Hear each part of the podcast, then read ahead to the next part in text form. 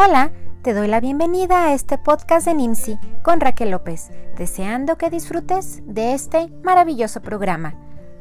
Comencemos.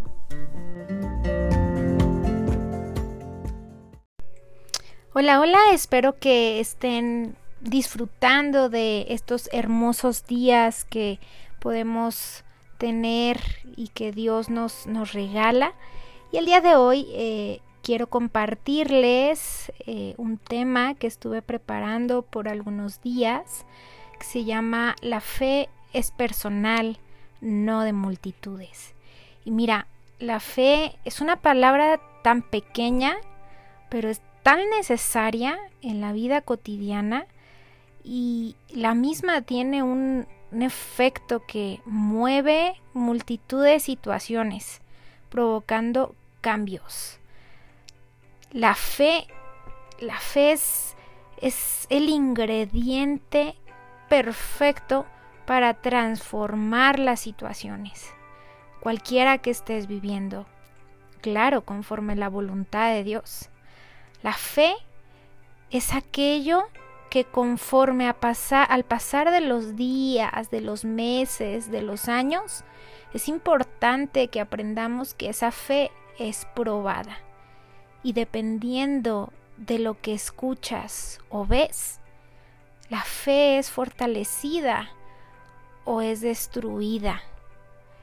La fe es es súper importante en, en, nuestra vida diaria, en nuestra vida práctica como hijas, como hijos de Dios. Necesitamos tener una fe anclada en Jesús. En la actualidad no puedo hablar o decir que soy la experta en la fe. Creo que me falta mucho por aprender y por conocer y aún ejercer acerca de esta pequeña palabra fe. Pero cada día es un reto vivir por medio de ella con la plena confianza de que las cosas sucederán. En la Biblia podemos encontrar que la fe es está definida de la siguiente manera. En Hebreos 11.1 dice, es pues la fe, la certeza de lo que se espera, la convicción de lo que no se ve. Y nosotros a veces queremos ver para creer, pero la, la fe no es, no es ver, es aún no viendo, creer que se hará, que pasará, que llegará. En otras palabras, podemos ver en la en la traducción al lenguaje actual, en, la misma versículo, dice Hebreos 11.1, confiar en Dios es estar totalmente seguro de que uno va a recibir lo que espera. Es estar convencido de que algo existe aun cuando no se puede ver. Lo voy a repetir. Confiar en Dios es estar totalmente seguro de que uno va a recibir lo que espera es estar convencido de algo que existe aún no aunque no se pueda ver. Eso es la fe. La fe es aunque no veamos, aunque no sintamos, aunque veamos inclusive que, que los vientos están soplando en contra, la fe es creer, es confiar, es estar seguro, segura de que eso que estamos esperando, conforme la voluntad de Dios, vamos a recibirlo. Es muy importante, la fe es, es esa confianza, esa confianza en Dios. Lo anterior nos puede dar luz acerca de grandes mujeres y de grandes hombres que marcaron una línea en la historia y trasciende en primera instancia para ellas y ellos mismos en su, en su vida cotidiana, en su vida práctica, pero también afectó a las siguientes generaciones. La fe puede mover no solamente tus circunstancias, tus quebrantos o lo que estés experimentando en medio del proceso en el que estés, sino también va a afectar a tus generaciones. En Hebreos 11 del 17 al 19 podemos leer que por la fe Abraham, cuando fue probado, ofreció a Isaac, y el que había recibido las promesas ofrecía su unigénito, habiéndosele dicho, en Isaac te será llamada descendencia, pensando que Dios es poderoso para levantar aún de entre los muertos. De donde, en sentido figurado, también le volvió a recibir. Y así muchas personas alcanzaron lo que el Señor les había hablado. Y vemos el relato de Abraham en Génesis 22. Leemos que él mismo toma a su propio hijo para entregarlo, con la confianza de que el Señor haría algo, que proveería, y caminó en fe, con su vista puesta en el Hacedor de milagros. Mira, esto que acabamos de leer, podemos ver que Abraham creía, tenía su confianza en Dios, que aunque entregara a Isaac, su único hijo, como ofrenda, confiaba plenamente en que Dios podía inclusive revivirlo de la muerte. Y vemos claramente que aquí la fe de Abraham fue probada, fue probada cuando, cuando le dijo, entrégame a tu hijo. Esa fe, ah, e, ese establecer los principios de primero Dios y, y, después lo que Dios nos ha entregado, lo que Dios nos ha permitido eh, organizar o, ser mayordomos, administrar en esta tierra. Y, aquí vemos, o sea, Abraham fue probado. Y dice que eh, esa, esa prueba le contó como justicia o esa fe le contó como justicia a Abraham. Creo que muchas veces nos hemos encontrado en esa posición, en la espera de que el hacedor de milagros, en la espera de que Dios actúe, a aquel que tiene el poder para transformar la mente, el corazón, los ambientes, las condiciones, los entornos, etc. Escuche la oración, escuche lo que lo que a nuestro ver es algo que necesitamos. Y en nuestra desesperación muchas veces podemos estar acercándonos a personas que consideramos, lo digo entre comillas, ¿va? y que consideramos entre comillas que están más cerca de Dios. Y solicitamos que pidan por nuestras vidas, de tal manera de que haya esa transformación. Y, y a veces pensamos que eso va a ayudarnos o, o va a transformar las cosas de la noche a la mañana como si fuese el microondas. Pero quiero decirte que hay batallas, hay momentos donde las situaciones o los procesos que estás viviendo son personales. Es algo que Dios quiere tratar directamente contigo, con tu corazón, con tus emociones, con tu mente, con tu paciencia. Y, y claro, es, es, es, bueno tener a alguien que esté alrededor de, de, nosotros, de nosotras, orando junto con nosotras. Pero no quiero que, que malentiendas, ¿verdad? Es, es importante tener el respaldo, sí. Pero cuando estas batallas o, o estos procesos están teniendo un, de están interactuando de una forma personal entre Dios y tú, Créeme que las, las oraciones te van a fortalecer, sí, pero lo único que va a hacer que suceda el milagro va a ser tu fe. Y a veces las personas que has pedido que oren, las personas que has pedido que te apoyen en esa oración o, o, o, que fortalezcan tu fe, a veces no van a estar en esa misma dimensión de fe, a veces no van a estar en ese mismo nivel de fe porque es algo que Dios quiere mostrarte a ti, es algo que Dios quiere hacer por medio de ti. Entonces, la fe es personal. La fe es algo que Dios va a ir desarrollando en tu vida diaria conforme te presentes delante de, eh, con Él, mientras tengas tiempos con Dios. Es importante que esa fe comprendamos que esa fe va a ser probada y que también es necesario ser ejercitada. Por lo mismo que mencionaba, porque hay luchas propias, como Abraham, ya que Abraham no solicitó que alguien más este, pusiera una petición delante de Dios para que cambiara de opción o para que eh, hiciera otra alternativa. Esa lucha eh, lo llevaba Abraham en su corazón y lo único que él decía, Dios proveerá. Iba subiendo el monte y Abraham decía, Dios proveerá. ¿Verdad? E inclusive su hijo Isaac le preguntó, bueno, ¿y el cordero? Y Abraham respondía, Dios proveerá. Entonces aquí vemos la postura de Abraham. Él no se desahogó con su hijo Isaac, no se desahogó con, con, sus siervos, solamente recibió la palabra y en fe, ¿qué dijimos que era la fe?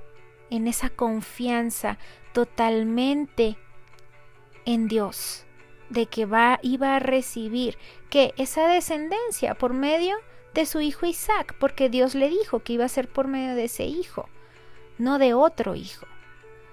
Entonces, esa confianza es directamente en Jesús, es directamente en nuestro Creador, solo en Él, no viendo lo que pasa alrededor, sino viendo lo que estaba a punto de entregar, no, no viendo lo que se va a entregar, sino lo que Dios va a hacer, sino lo que Dios haría en medio de esa entrega lo que e, eso es lo que necesitamos observar y estar a la expectativa de lo que Dios quiere hacer. Si está pidiendo que entregues algo, si está eh, pidiendo que, que, aumentes tu fe en, en el área económica, en, en, el área de los negocios, en, en cualquier área de tu vida. Es importante tener esa expectativa de lo que Dios quiere hacer porque es por medio de esa entrega y por medio de esa fe que le permitió continuar, que Abraham pudo subir esa, esa montaña. Entonces es necesario comprender que la fe es personal, es propia. Nadie puede creer por ti y hacer lo que es y hacer que lo imposible suceda, aunque la misma sea aprobada, es decir, aunque la misma fe sea aprobada. Solamente tú con Dios creyendo lo vas a hacer posible. Y más si fue una palabra dada por Dios. En 1 de Pedro 7 leemos que estas pruebas que estas pruebas demostrarán que su fe es auténtica las pruebas son necesarias para que nosotros y Dios vea cómo vamos con nuestra fe. Entonces las pruebas es para ver si es de a de veras, si no es chafa, si no se va a quebrar a la primera, sino que sea auténtica, que sea original, ¿verdad? Esa fe original. Está, sigue diciendo, estas pruebas demostrarán que su fe es auténtica, es decir, no chafa, original. Está siendo probada de la misma manera que el fuego prueba y purifica el oro. Aunque la fe de ustedes es mucho más preciosa que el mismo oro. Entonces su fe, al permanecer firme en tantas pruebas, les traerá mucha alabanza, gloria, honra en el día que Jesucristo se ha revelado a todo el mundo. ¿Por qué? Porque la fe va a ser probada. La fe necesitamos estar constantemente llevada al fuego de la prueba para que sea purificada, para que veamos cuando estamos metiendo alguna pata de palo, queriéndonos apoyar en esa persona o en esa situación o en esa parte de confort, la prueba nos va a ayudar a que esa pata de palo o esa área de confort que tenías sea quebrada para que fortalezcamos nuestra fe y esa fe no sea chafa, sino que sea auténtica, sea una fe original, con una confianza extraordinaria en lo que Dios quiere hacer por medio de nosotros y de nosotras. Es importante que nosotras entendamos, que nosotros que esa fe va a ser probada. Dios no nos prometió que nos iba a dar un paraíso cuando estuviéramos con Él. Dios no nos prometió que no iba a pasarnos por el fuego. Dios no nos prometió que inclusive no nos iba a sobrepasar las aguas. Pero lo que sí nos prometió es que Él estaría todos los días de nuestra vida con nosotros. Entonces es tiempo de recobrar ánimo, de fortalecer nuestra vida espiritual, ser fortalecidas por medio del Espíritu Santo para poder seguir creyendo, para poder seguir en esa espera con paciencia y una expectativa de lo que Dios hará.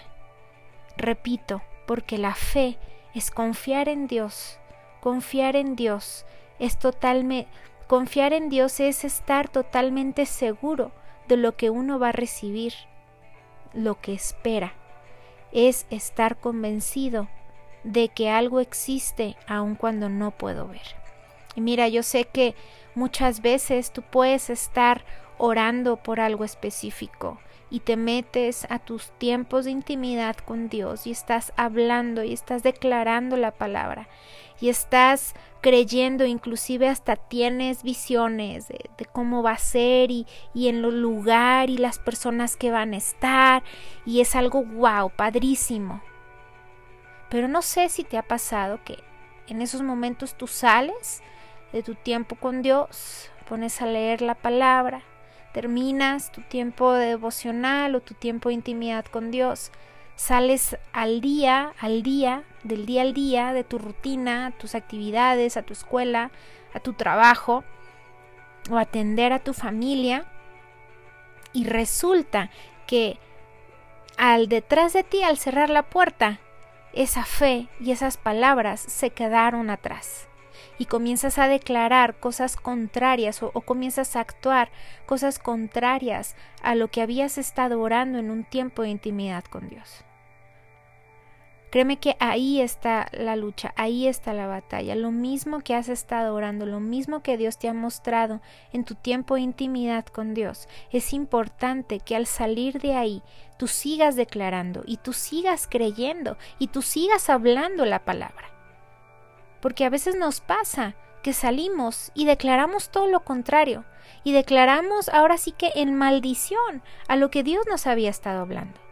Entonces es importante que llevemos esa misma secuencia cuando tenemos el tiempo de intimidad y cuando salimos a nuestra vida diaria, a nuestra, nuestra vida práctica y poder hablar la palabra. Y te pueden venir dardos, eh, externos, mensajes, que ya viste una publicación en Facebook, que, que ya te dijeron que, que sutano, que perengano, y es algo contrario a lo que, a lo que Dios a ti te había estado hablando, a lo que, a lo que tú habías estado inclusive recibiendo revelación. Y ahí se te acaba se te acaba el mundo, se te acaba la fe, se te acaban las esperanzas porque escuchaste o viste un mensaje o, te comentaron otra cosa y te desanima. Creo que eso no puede estar pasándonos. Bueno, sí nos puede pasar, pero yo te animo a que a que continúes fortaleciendo esa fe. Esa fe la vas a fortalecer por medio del oír y oír la palabra del Señor.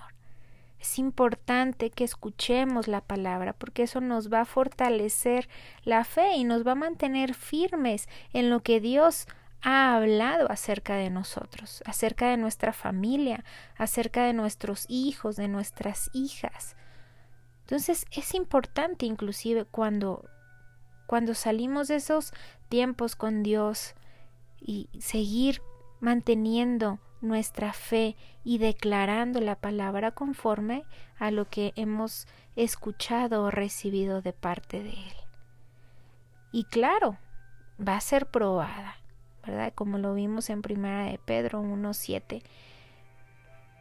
Yo estoy segura que a lo largo de cada proceso que estés viviendo o que hayas vivido, el Espíritu Santo ha estado ahí susurrándote y hablándote y confirmando lo que el Señor ha estado hablando a tu vida. Y muchas veces nos abruman tanto los problemas o la rutina que opacamos la voz del Espíritu Santo. Entonces es un tiempo, creo, de de aquietar nuestra alma, de, de aquietar el ruido exterior y conectarnos, que nuestro oído esté atento a lo que el Espíritu Santo está hablando y está recordándonos, porque solamente en Él podemos tener quietud y la esperanza firme en Dios. Es el que nos va a fortalecer, es el que nos va a consolar pero necesitamos estar conectadas con Él y, callar todo el ruido, todo lo que hay en el exterior y decirle Espíritu Santo, quiero escucharte a ti, quiero aprender más de ti. Entonces, ¿por qué? Porque repito, la fe es personal. Lo que tú creas lo que tú estás esperando de parte del Señor, quien lo va a provocar es tu fe, no la de las demás personas, es tu fe. Es esos tiempos de intimidad con Dios que te van a animar, el escuchar al Espíritu Santo, animándote, mostrándote, guiándote por los caminos que hay que seguir. Puedes estar en un ambiente donde no creen, donde no creen lo que Dios te ha estado hablando, donde no creen que ese milagro pueda suceder, como le pasó a José en Génesis, en Génesis 37. José e, e, era un hombre visionario, un joven visionario que podía ver las revelaciones de Dios, lo que Dios quería hacer con ellos. Pero ¿qué pasó con José?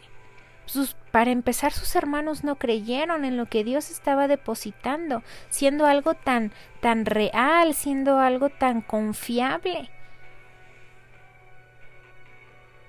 que lo iba a llevar a un lugar de autoridad. Eso era lo que Dios le hablaba, que inclusive su padre y su madre se iban a inclinar delante de él.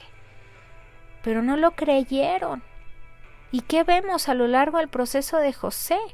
Pues vemos que José fue vendido por sus hermanos, mas sin embargo su fe y su esperanza en Dios no decayó.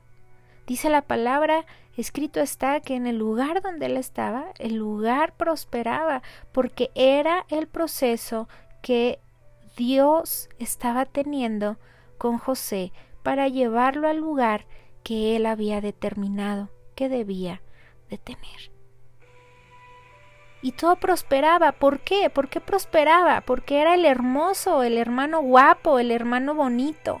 No, prosperaba el lugar donde él estaba, simplemente o maravillosamente porque Dios estaba con él. Se hacía presente a través de la prosperidad. Pero él seguía confiando, seguía creyendo yo me imagino a ese José inclusive adorando a Dios. En todo sentido. ¿Verdad? Y al final del día observamos que, que el Señor cumplió, que el Señor sacó a flote lo que había prometido y lo que había mostrado hace mucho tiempo atrás. Entonces es importante creer, estar confiados, estar seguro, porque podemos estar yendo, tú crees que estás yendo para abajo o que estamos yendo para abajo y más abajo, porque José estuvo encarcelado. O sea, imagínate en los momentos que José pudiese haber estado pensando, estoy encarcelado. ¿Y cómo voy a llegar a ese lugar de, de, autoridad que Dios hablaba acerca de mi vida por medio de esos sueños. Yo creo que más de el preocuparse el cómo, José solamente confiaba en Dios. Confiaba en lo que Dios estaba a punto de hacer. No sabía cuándo, pero confiaba. Y yo creo que nosotros necesitamos modificar el pensamiento, porque a veces nos angustiamos tanto en Dios, ¿cómo, cómo lo vas a hacer? Cuando Dios te dice, a mí déjame el cómo.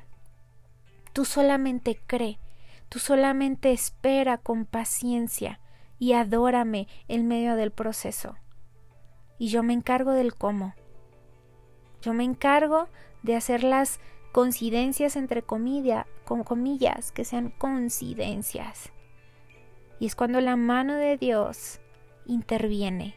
Es cuando la mano de Dios mueve circunstancias, mueve corazones, mueve mentes, mueve personas, mueve relaciones que sean relaciones divinas, conectadas de acuerdo a su, con, con su favor, con su gracia, y se mueve su poder.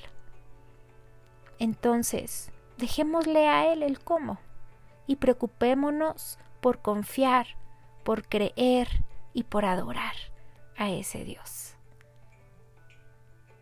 El Señor, con que te asegures de tener la visión correcta, con eso basta. Asegúrate de tener la visión correcta. Cree solamente, porque al que cree, todo le es posible. Marcos 9:23. Porque al que cree, todo le es posible. Entonces,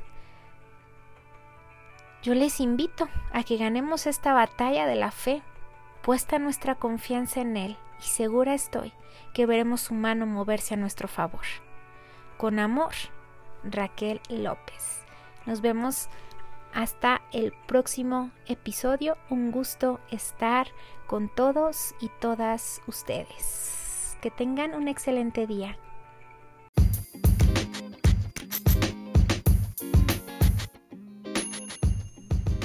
Hasta el próximo podcast. Me despido recordándoles que la oración es nuestro corazón, el palpitar es el Espíritu Santo, el respirar es Jesús y nuestro destino es Dios.